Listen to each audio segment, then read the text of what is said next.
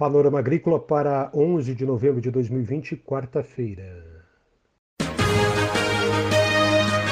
A EPAGRE e a Secretaria de Estado da Agricultura e da Pesca apresentam Panorama Agrícola, programa produzido pela Empresa de Pesquisa Agropecuária e Extensão Rural de Santa Catarina.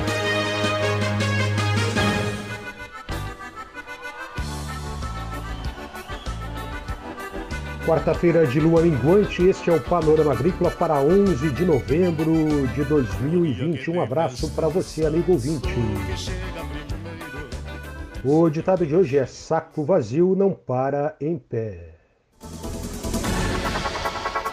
Nesta quarta aqui no Panorama Agrícola, você viaja pelo turismo rural em Timbé do Sul e acompanha informações importantes sobre sistemas de irrigação para fruticultura. Vem aí também o Congresso Brasileiro de Fruticultura. Ouça no programa de hoje um convite para esse grande evento. Dica do dia. Cuidados importantes na aplicação de agrotóxicos.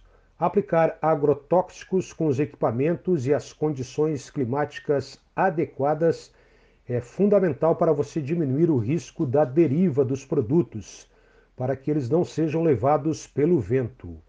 Observe sempre as distâncias de segurança entre as áreas de aplicação e as colmeias, o correto uso dos bicos de pulverização, a regulagem dos pulverizadores quanto à vazão e à pressão do trabalho, a umidade do ar, a temperatura e especialmente a velocidade e direção do vento.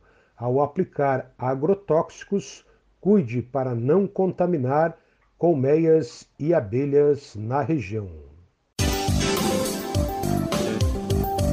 Confira a entrevista de hoje. Márcio Sônigo, pesquisador da IPAGRE na Estação Experimental de Uruçanga, é o nosso entrevistado de hoje aqui no Panorama Agrícola ele fala sobre sistemas de irrigação para fruticultura, vantagens desse sistema até mesmo para fertilização adequada e tratamentos fitossanitários. Acompanhe. Uma das ferramentas muito importantes para a agricultura são sistemas de irrigação adequados e eficientes, especialmente em pomares.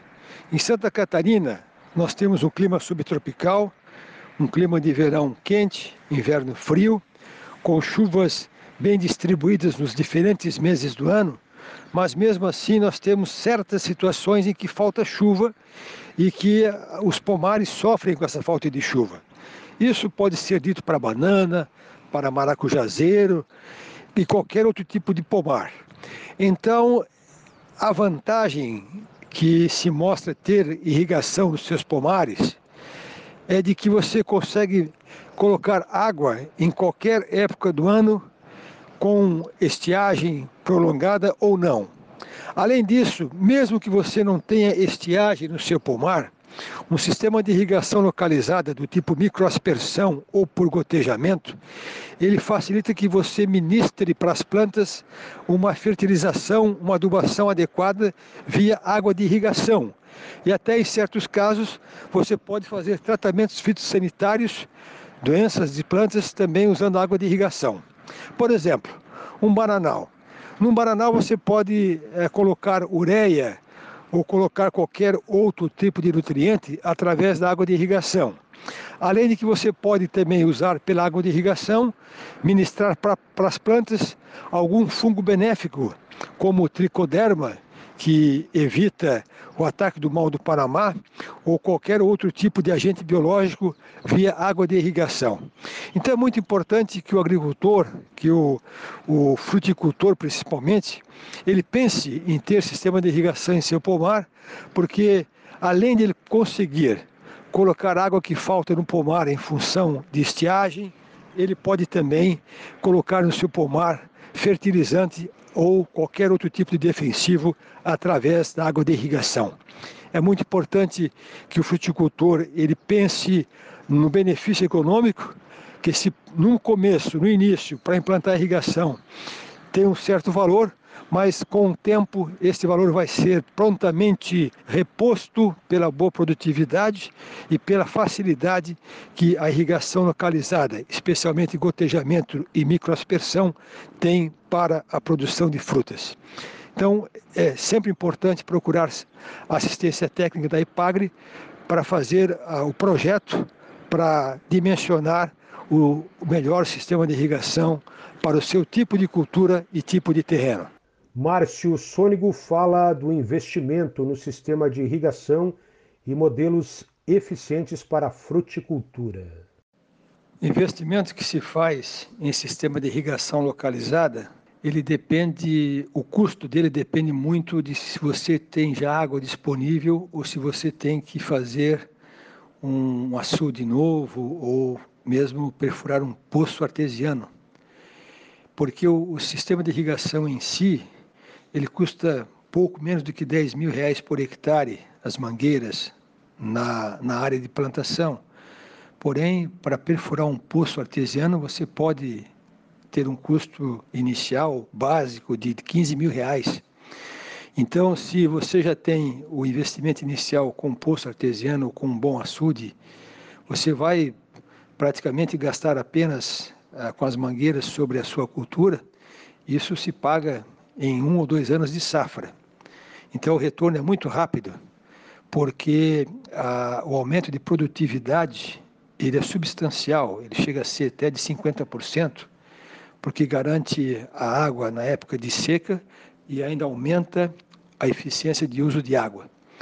Quando se fala em irrigação para fruticultura, o ideal é você eh, ministrar água diretamente no solo, sem molhar as folhas, porque você molhando as folhas, você vai ter umidade e vai ter então condição para que patógenos, doenças ataquem o seu pomar. Então, por isso que se fala em usar o gotejamento que vai colocar água diretamente no solo, próximo das raízes. 90% dessa água é utilizada, ou microaspersão, que também joga água em aspersor, mas muito próximo ao solo, cuja eficiência chega a ser de 80% do uso da água na microaspersão. Então são os dois mais eficientes modelos para a fruticultura.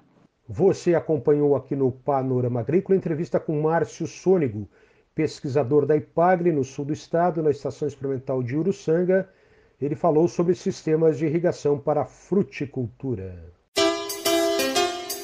Vamos agora viajar por Santa Catarina.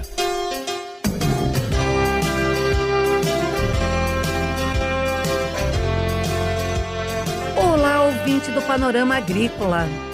Hoje vamos falar de turismo rural. Nós fomos até o município de Timbé do Sul conhecer as belezas naturais daquele lugar, que tem a Serra Geral como um dos atrativos.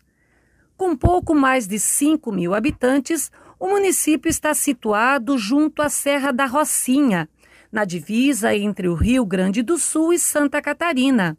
No lado gaúcho, nos campos de cima da serra, fica o município de São José dos Ausentes. Em Timbé do Sul, visitamos a família Pelizari. A rotina de trabalho mudou muito nos últimos anos. Até 2011, a atividade principal da propriedade era a fumicultura, mas seu Lédio e Dona Eva queriam que os dois filhos tivessem outras oportunidades no campo. A decisão de mudança foi tomada com visão empreendedora. Aproveitando o potencial da região, eles decidiram trabalhar com turismo rural. O negócio prosperou e os filhos que já estavam trabalhando na cidade retornaram para administrar as atividades. Além da agroindústria, a família abriu um restaurante colonial, aproveitando a estrutura das estufas de fumo. À frente do empreendimento está Silene, feliz pela opção de trabalhar na propriedade rural. A oferta de produtos é variada e os clientes aprovam. Eles sabem que tudo é feito com capricho e qualidade. E lá na ponta tem a história de uma família que teve a coragem de inovar e hoje está realizada no campo.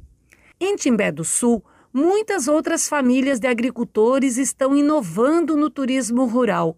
Elas contam com o apoio da EPAGRE e a viabilização de recursos para investirem na atividade. E nesses tempos de pandemia, é bom lembrar que os empreendimentos rurais seguem todos os protocolos de segurança. Amigos, por hoje é isso. Obrigado pela companhia e até o nosso próximo encontro aqui no Panorama Agrícola.